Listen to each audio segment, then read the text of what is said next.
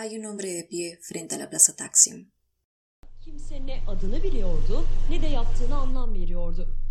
Era una mañana de junio del 2003 en Estambul.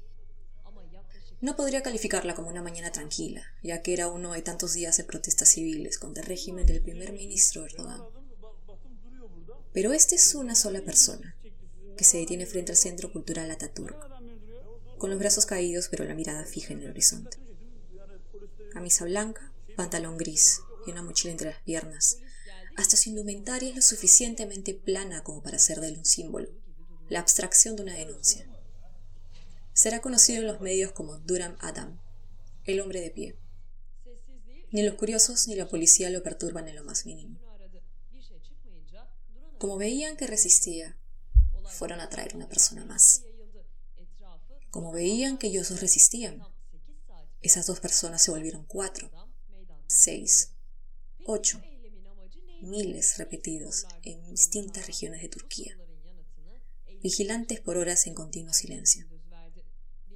Y como veían que seguían resistiendo, continuaron llegando más, esta vez llevando algo en las manos. Libros. Las protestas de los Dura Madame empezaron a convertirse en actos de lectura silenciosa, solemne, pública. Por cada dos hombres de pie había uno con un libro entre manos, canalizando su protesta en el acto mismo de la lectura, o incluso de forma más explícita en los títulos escogidos. 1984 de George Orwell, el más popular de lejos. Lojarasca de Gabriel García Márquez. El mito de Sísifo de Albert Camus. La metamorfosis de Franz Kafka. El fin del mundo y un despiadado país de las maravillas de Haruki Murakami. La biografía del primer presidente turco, que dio nombre a la plaza donde comenzó todo, Mustafa Kemal Atatürk. Así nació el Taksim Square Book Club, para la prensa extranjera. Para muchos, esta sería la protesta perfecta. La fantasía de corrección política que se le atribuye al Mahatma Gandhi y a Martin Luther King, la que hace a los espectadores estirar un poco el cuello y dar aplausos protocolares de sus asientos, porque esas sí son formas de protestar. Sí, en el fondo quizás tengan algo de razón. Es una protesta simbólica, hermosa, pero sobre todo igual de digna que las otras. Las incómodas, las ruidosas, las que atacan al status quo, las que pueden salir demasiado bien como demasiado mal, las que son desfiguradas en los medios y etiquetadas como anarquía tiro de piedra, movimiento sin sentido. Al fin y al cabo, en una protesta no hay voz que sobre. Todos tienen el derecho a hacerse oír, sea en el estruendo o en el silencio. Pero si hay algo que quisiera corregirles a los del balcón, un ligero error de cálculo, si me lo permiten, por supuesto, es lo siguiente. ¿Quién les dijo que los libros son protesta pacífica?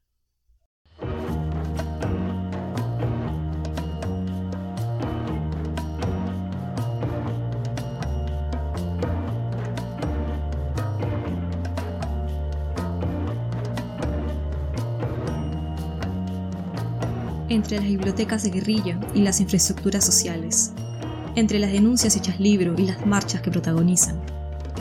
Estos son los encuentros invisibles.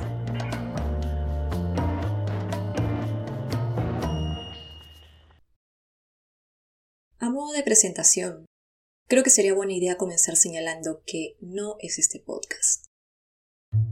Este no es un podcast sobre libros. No encontrarán aquí reseñas ni les pediré haber leído algo antes de cada episodio. Es más, este no es un podcast para lectores. Mi público objetivo es todo aquel con la curiosidad suficiente para sentarse a escuchar una historia, sin importar cuándo fue la última vez que agarraron un libro. Algunas de esas historias las reconocerán, quizás de alguna lectura previa u otro canal de contenidos, y muchas otras las reconocerán de aquí en adelante en su vida cotidiana, en los sucesos que los rodean y sobre todo en ustedes mismos. Este es un podcast sobre el acto de leer, sobre todos aquellos fenómenos que se activan cuando el libro se encuentra con el ser humano. Lo que sucede cuando se transmite una historia y que no podemos ver. Fuerzas y dinámicas que nos forman como personas y como ciudadanos, porque leer no significa lo mismo en dos momentos. En distintos países, en distintas épocas, en distintas sociedades. La narración de historias tiene un significado político, histórico, social y sobre todo personal. no es aquella figura esculpida en piedra que muchos nos hacen creer, y que solo contribuye a sembrar ese sentimiento de inadecuación, de extrañeza ante algo que es nuestro, sin que requiera alcanzar expectativas o demostrar competencias para que lo siga haciendo. Una advertencia más. Este no es un podcast nostálgico. Aquí no encontrarán elegías por la muerte de la literatura, a la que matan cada siglo y hemos perdido la cuenta de los funerales a los que hemos asistido. Ni lamentos por haber nacido en la época equivocada, ni deseos de retorno a un pasado en el cual se leía mucho y se leía bien. En este podcast consideramos a los libros demasiado complicados como para idealizarlos, mucho más cuando se encuentran en las manos de personas. Piensen en este podcast como un experimento, un platito Petri donde observaremos lo que sucede cuando las narraciones, las historias, entran en contacto con las personas, a través del tiempo, la geografía y las sociedades. Y lo más importante, descubrir qué nos revelan aquellos encuentros sobre nosotros mismos. Después de todo, en las palabras de Didier Álvarez, leer y escribir son tan buenos o tan malos como la conciencia moral de quien lee o escribe. Ahora sí, estamos listos para comenzar. Hello, Vinny. It's your Uncle Bingo. Time to pay the check.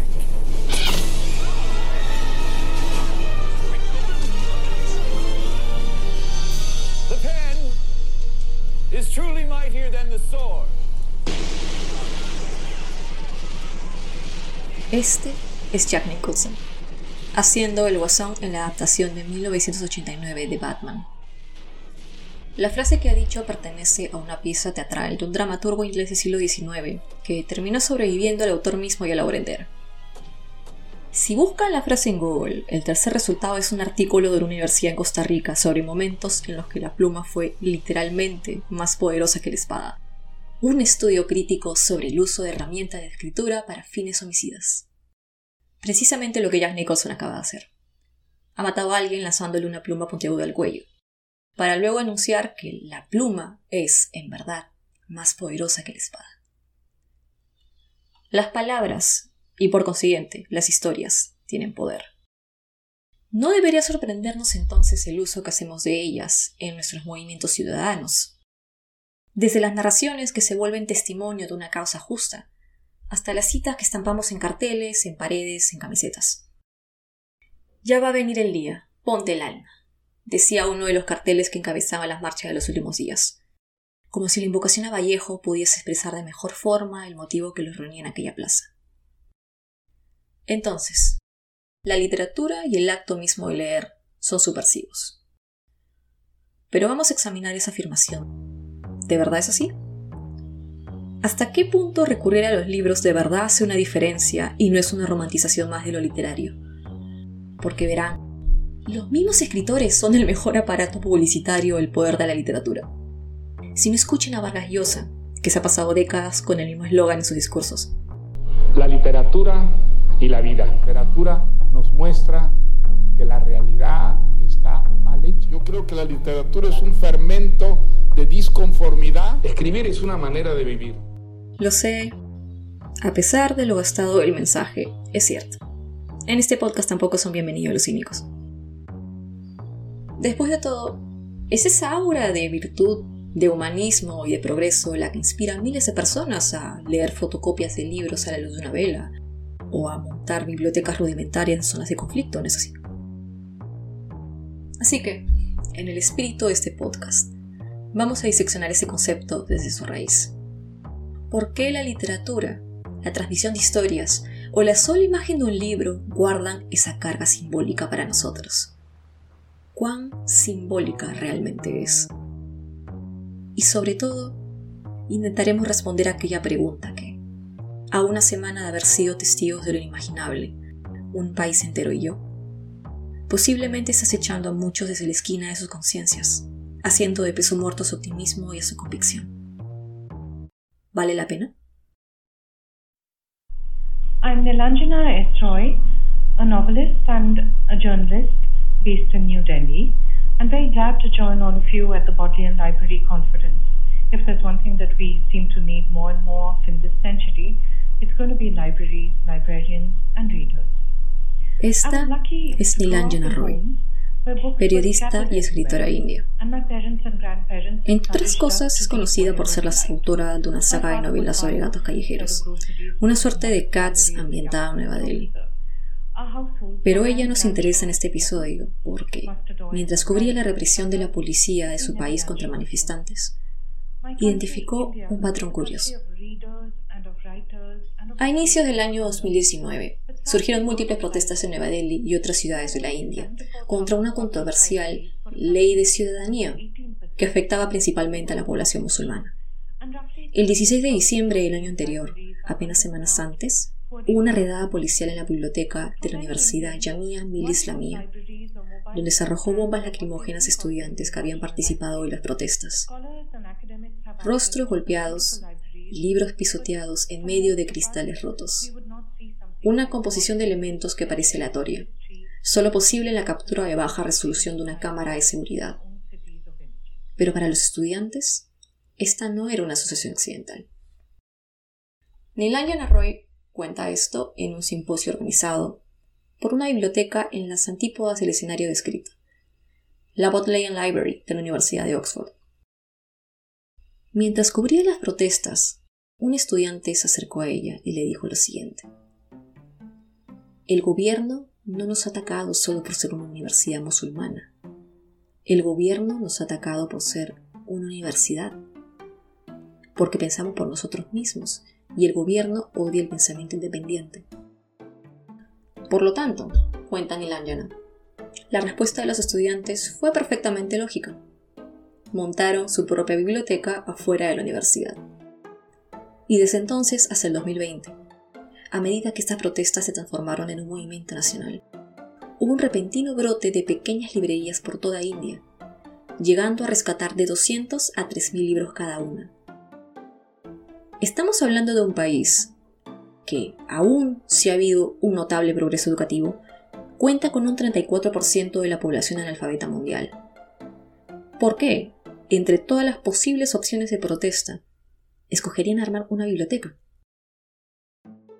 Así que Nilanjana empezó a hacer más protestas, pero esta vez a nivel internacional.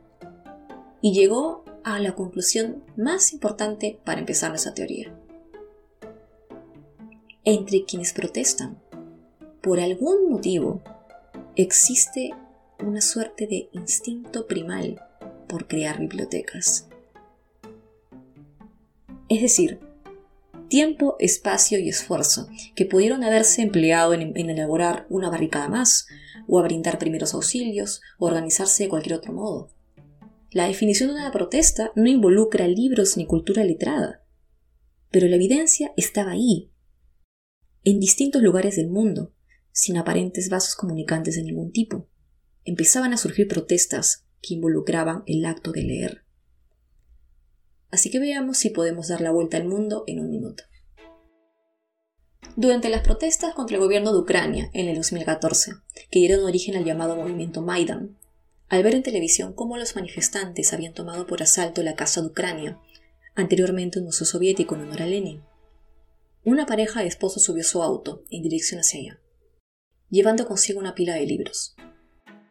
Esta pila evolucionó hasta llegar a 10 estanterías con voluntarios, a cargo de prestar ejemplares en ucraniano, ruso, inglés y turco, con un sello propio que dice Maidan Library, y un sistema que consiste en regalar un caramelo por cada libro devuelto. En el hemisferio opuesto, la Plaza Tahrir de Bagdad un antiguo emplazamiento de concreto por el que casi nadie pasaba al llegar la tarde. En 2019 se convirtió en el centro de la llamada Revolución de Octubre, contra la corrupción sistemática y la falta de servicios públicos. Y entre todas las actividades organizadas, sí, se abrió una pequeña biblioteca para que los manifestantes pudieran leer en sus horas de descanso. Y si piensan que esta es una estrategia exclusiva del ala no occidental del mundo, pues nos vamos al corazón mismo del capitalismo. En septiembre de 2011, el movimiento ciudadano Occupy Wall Street tomó por asalto un parque en Manhattan, donde resistieron dos meses con carpas y toldos rudimentarios, enfrentándose a fuerzas paramilitares y a un alcalde representante de la élite empresarial neoyorquina. Pero miren, en medio de herramientas y víveres, una vez más, apareció una pila de libros. Quizás fue una mitosis o algún otro proceso invisible, escribiría posteriormente un manifestante. Pero la pila de libros continuó creciendo. Y creció hasta el punto que hubo voluntarios encargados de protegerlos de la lluvia y etiquetarlos con las siglas OWSL, Occupy Wall Street Library, o como sería conocida por la prensa, The People's Library, la biblioteca de la gente. El factor común de todas estas bibliotecas es que terminan siendo destruidas. Bueno, destruidas y posteriormente rescatadas, pero la represión sigue estando ahí. En India y Ucrania, las tropas del gobierno desmontaron las instalaciones. En Estados Unidos, la destrucción fue menos sutil. Los libros fueron literalmente tirados a la basura. Uno puede preguntarse, ¿pero qué necesidad había en ello? ¿No podían solo dejar los libros ahí?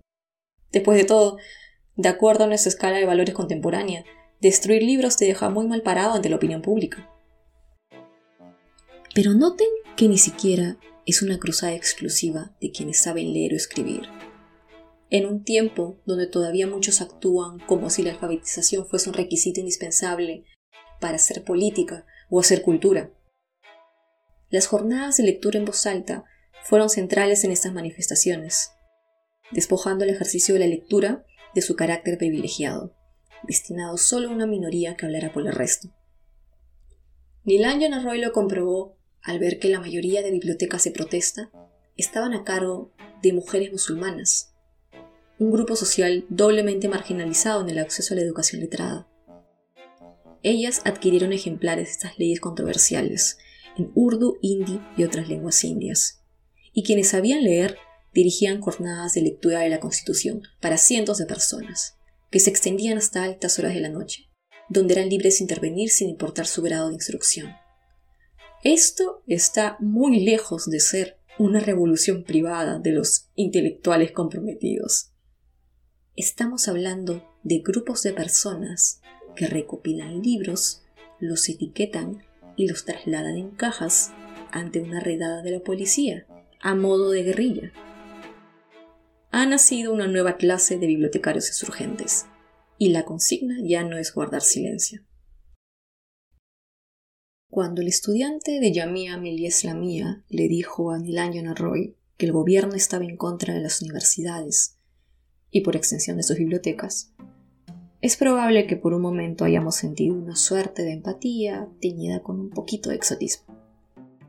Después de todo, ese tipo de represión, felizmente, solo pasa en las lejanas tierras de Medio Oriente y en las dictaduras asiáticas, para desgracia de aquellas pobres personas que no ganaron ni la lotería social ni la geográfica, victimizadas por inercia sin habernos mirado al espejo primero. Pero ahora te pregunto a ti, a menos que vivas en un país nórdico o simplemente seas muy afortunado. ¿Estás seguro que no hay ningún tipo de represión contra las bibliotecas donde vives? Porque no es necesario tirar libros a la basura para ello. La mayoría de países son mucho más sutiles y elegantes al respecto. Les basta una pequeña firma. Una pequeña firma y ¡pam!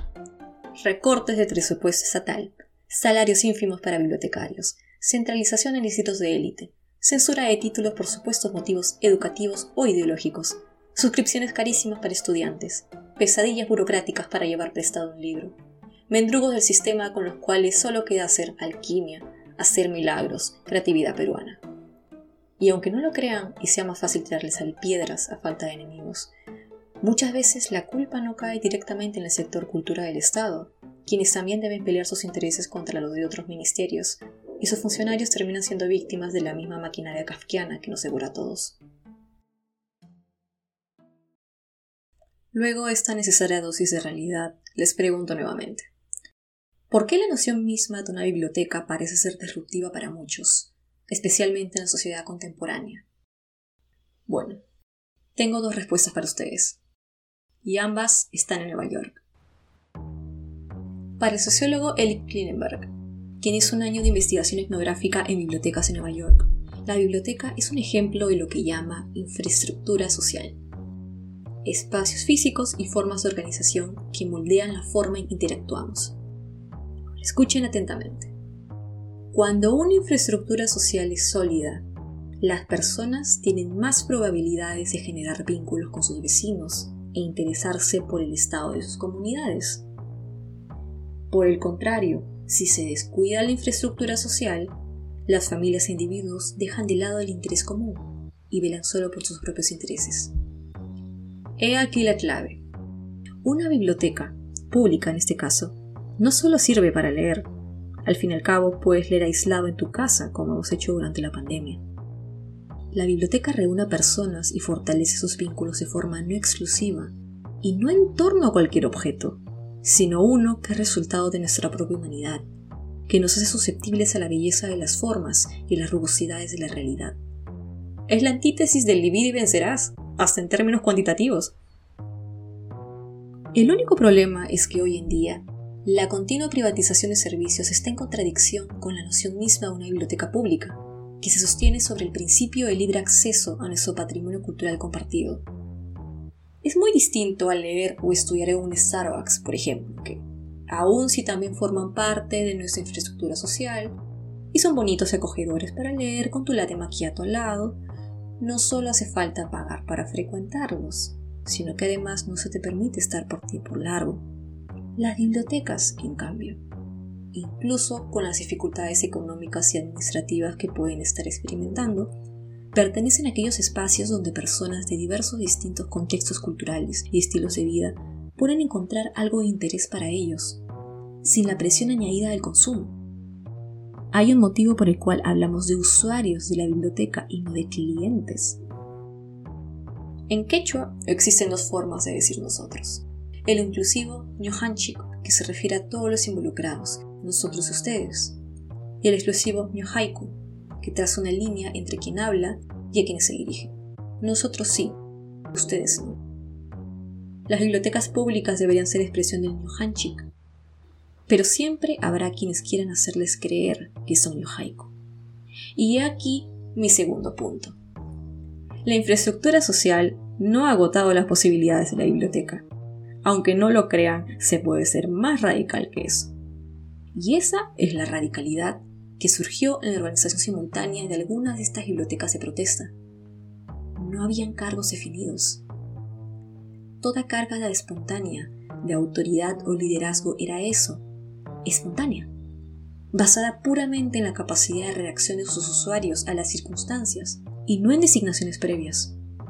En las palabras de antiguos manifestantes de Occupy Wall Street, Mientras que una biblioteca tradicional permite cierto grado de autogestión, la People's Library dependía exclusivamente de eso. Cero jerarquías, un mismo recurso compartido y una adaptación orgánica a las fuerzas del exterior. La utopía de la completa horizontalidad se había alcanzado. Y en los Estados Unidos, para colmo. Hasta ahora hemos hablado de bibliotecas, pero todavía no hemos llegado al uso más efectivo y evidente de la lectura como protesta. Los libros. Un libro específico puede llegar a ser la expresión de una postura ideológica, política o social de su autor, si bien no son balas inmediatas de alcance preciso, ya que deben pasar por el tamiz del lenguaje literario y a veces de la ficción. Pero al fin y al cabo es algo tangible, ¿no? Donde las bibliotecas son formaciones de guerra, la palabra es un objeto a lanzar, la literatura de protesta o de denuncia social está rodeada por cierto halo de misticismo que atrae a muchos a seguir sus rastros. Muchos de estos libros han vuelto automáticamente títulos de culto, como el archiconocido 1984 de George Orwell o Los Miserables de Victor Hugo, que cuentan con películas, novelas gráficas, merchandise y una que otra referencia pop.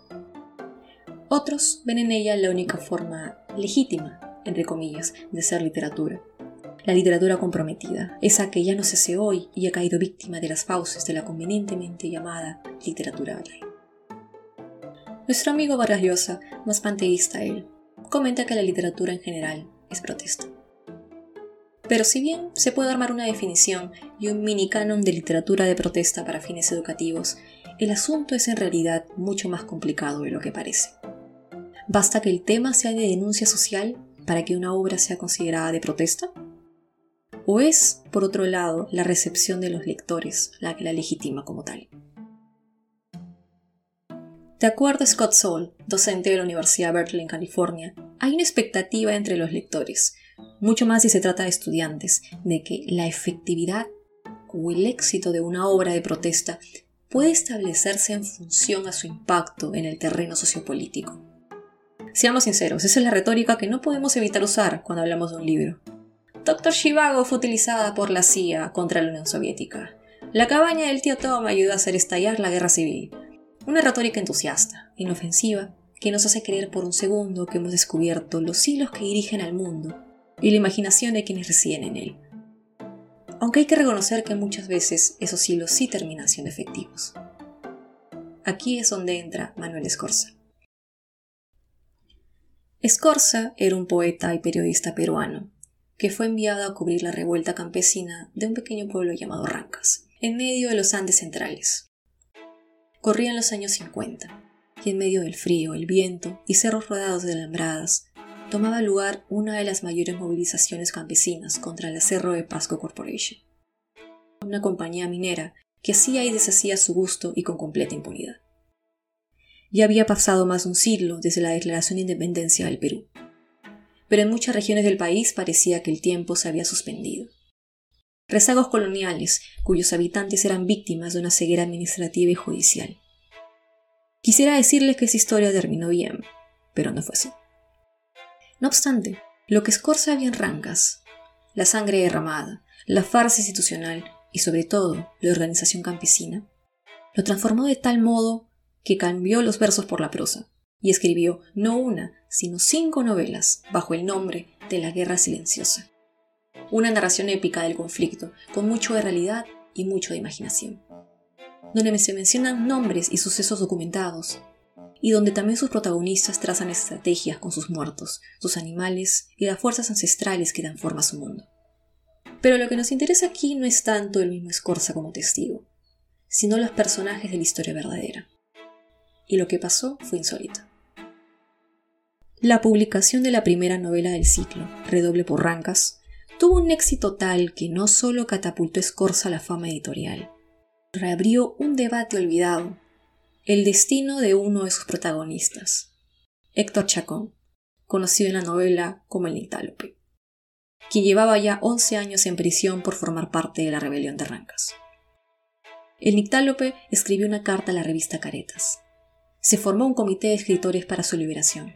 El mismo Escorza viaja a Perú con el reclamo, y ante la opresión pública, el presidente Velasco anuncia que el 28 de julio de 1971, a 150 años de la independencia del Perú, Héctor Chacón será puesto en libertad. Y la secuencia de eventos extraordinarios no se detuvo ahí. Años después, cuando el presidente Morales Bermúdez anunció la continuidad de la reforma agraria, lo hizo nada menos que en Rancas. Para mí, los libros son un recurso de apelación, diría Scorsese en una entrevista. Al menos en esta batalla específica, la palabra viene el blanco. Pero volvemos a cuestionarnos.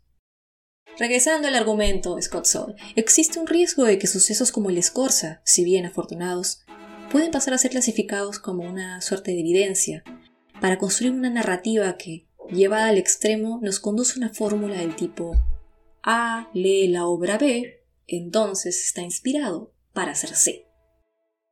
Es en cierto sentido como la inmunidad de rebaño. Solo porque suceda no significa que puedas tener control sobre ella. Mucho más si la transmisión del mensaje corre un segundo riesgo, el de quedar atrapado en los límites de la empatía. El peso social el llamado a la acción, que contiene una historia, pueden quedar neutralizados por una recepción pasiva que se autocongratula por su capacidad de conmoverse por el sufrimiento ajeno. En las palabras del abolicionista Wendell Phillips, más de un hombre que lloró con la cabaña del tío Tom terminó votando por el Whig Party, un partido estadounidense de mediados del siglo XIX con miembros que permanecieron neutrales por favor de la esclavitud. Esto tampoco significa un divorcio absoluto entre el lenguaje literario y el lenguaje político, como muchos artistas apolíticos quieren hacernos creer, casi siempre en beneficio de sus propios intereses. La verdad es que hay una relación constante, innegable, más allá de la voluntad de su autor, entre la obra literaria y el medio social en que fue producida. El problema surge cuando asumimos que esa relación solo puede ser de causalidad. La literatura tampoco puede leerse como un panfleto. lo cual no quita que haya habido momentos en la historia en los que se buscó intencionalmente producir literatura con esas cualidades. Entonces, ¿en qué orilla del dilema nos quedamos? O mejor dicho, ¿cómo resumimos este doble rasero del lenguaje? Independiente, pero con cordón umbilical en la realidad. Puede movilizar a masas y sistemas, pero a la vez nos puede quedar corto. Y a estas alturas, hablar de inspiración resulta insuficiente demasiado metafísico como para aceptarlo como explicación del estrecho vínculo entre libros y protesta. Pero haremos un último intento. Y para ello regresaremos a otra plaza. Hay una persona de pie frente a la Plaza San Martín. Era una mañana de noviembre del 2020. No podría calificarla como una mañana tranquila ya que era uno de tantos días de protestas civiles contra una vacancia golpista perpetrada por el Congreso peruano. Una supuesta maniobra contra la corrupción, sin legitimidad ciudadana ni reconocimiento internacional. No fue tanto una lectura errónea de la realidad, como un deliberado intento de ignorarla, con tal de desestabilizar al país en medio de una emergencia sanitaria. La respuesta ciudadana alcanzó niveles nunca antes vistos. Tres millones de personas en marchas pacíficas, la movilización más grande de la historia peruana. Sin contar a quienes apoyaron desde sus casas, haciendo cacerolazos, produciendo arte gráfico, movilizando brigadas o simplemente difundiendo información en redes sociales. Entre todos los curiosos letreros que uno suele encontrar en las manifestaciones, me topé en Twitter con una fotografía de un marchante que en lugar de un letrero sostenía en lo alto un libro Historia de la corrupción en el Perú, del historiador peruano Alfonso Quirós. Título redondo, conciso, contundente, sin necesidad de subtítulos explicativos. Un título así está hecho para ser utilizado, para ser tomado de las manos y levantado ante los ojos del resto, ante todo aquel que quisiera negar la realidad. Un libro barricada. No he vuelto a encontrar la foto en las redes. Quiero creer que no es obra de mi subconsciente, que me muestra lo que quiero ver. Pero la teoría que empecé a hilar en mi mente, a propósito de lo que sé sobre este libro en específico, una teoría sobre cómo unir, en cierto modo, estos cabos del lenguaje y la insurgencia, las palabras y las marchas, es la siguiente. Este no es un libro fácil de leer. Tiene párrafos densos, tipografía estrecha, notas a pie de página, el resultado de más de 10 años de investigación exhaustiva y con una fuerte convicción de servicio a la ciudadanía, como se lee en la introducción del autor, quien falleció antes de ver su libro publicado. El punto al que quiero llegar es que este es un libro difícil de catalogar como accesible. Sin embargo, este es un libro que se ha mantenido entre los más vendidos del Instituto de Estudios Peruanos por años. Hicieron falta múltiples reimpresiones. Para darles una idea, el ejemplar que poseo corresponde a la octava reimpresión y lo compré en el 2018. Hoy en día se encuentra en su tercera edición. Esta repentina demanda del público por un libro de historia no fue casual. El libro de Quirós hizo su aparición en un momento plenamente propicio. 2013, a mediados del gobierno de Ollantumala, año en que otra marcha contra la repartija de poderes ocupó esa misma plaza. Coincidió con una secuencia de episodios, unos superponiéndose tras otros, unos truncados a medio camino y otros reapareciendo cuando se creían olvidados.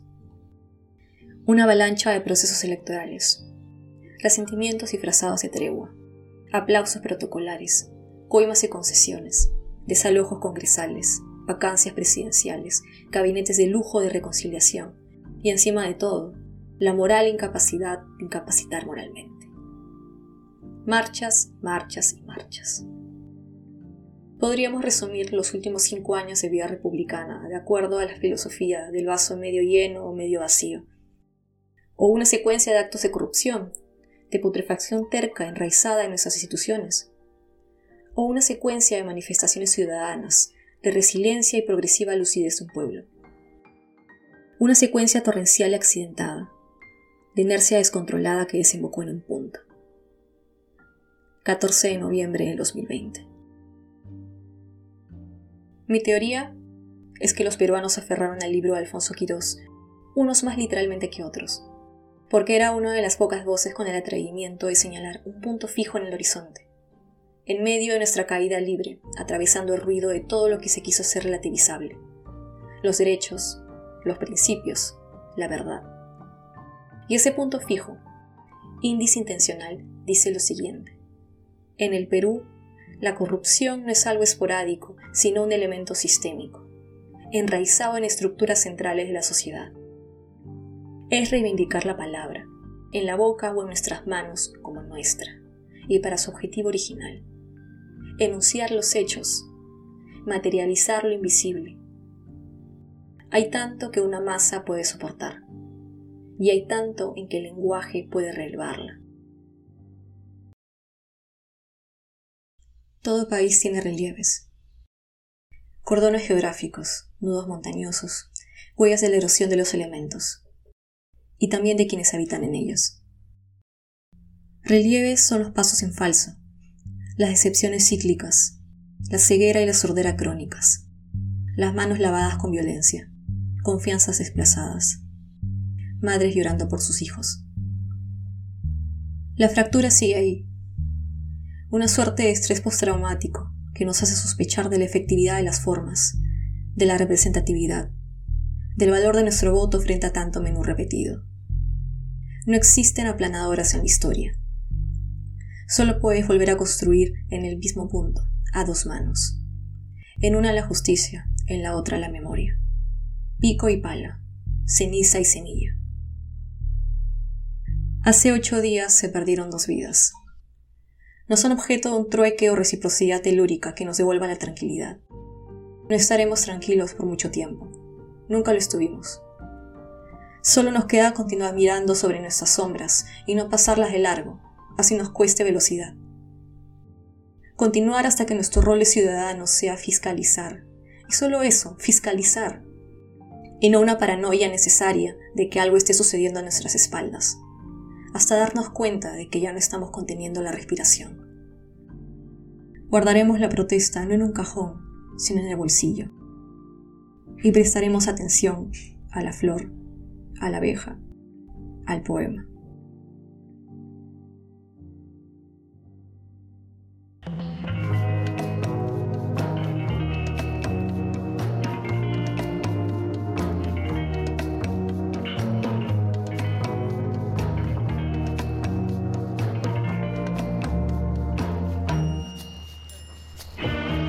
Los Encuentros Invisibles es un podcast producido en Perú.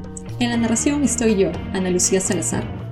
Estamos en Instagram como arroba los invisibles y en Twitter como arroba los Y nos vemos en dos semanas con un episodio nuevo.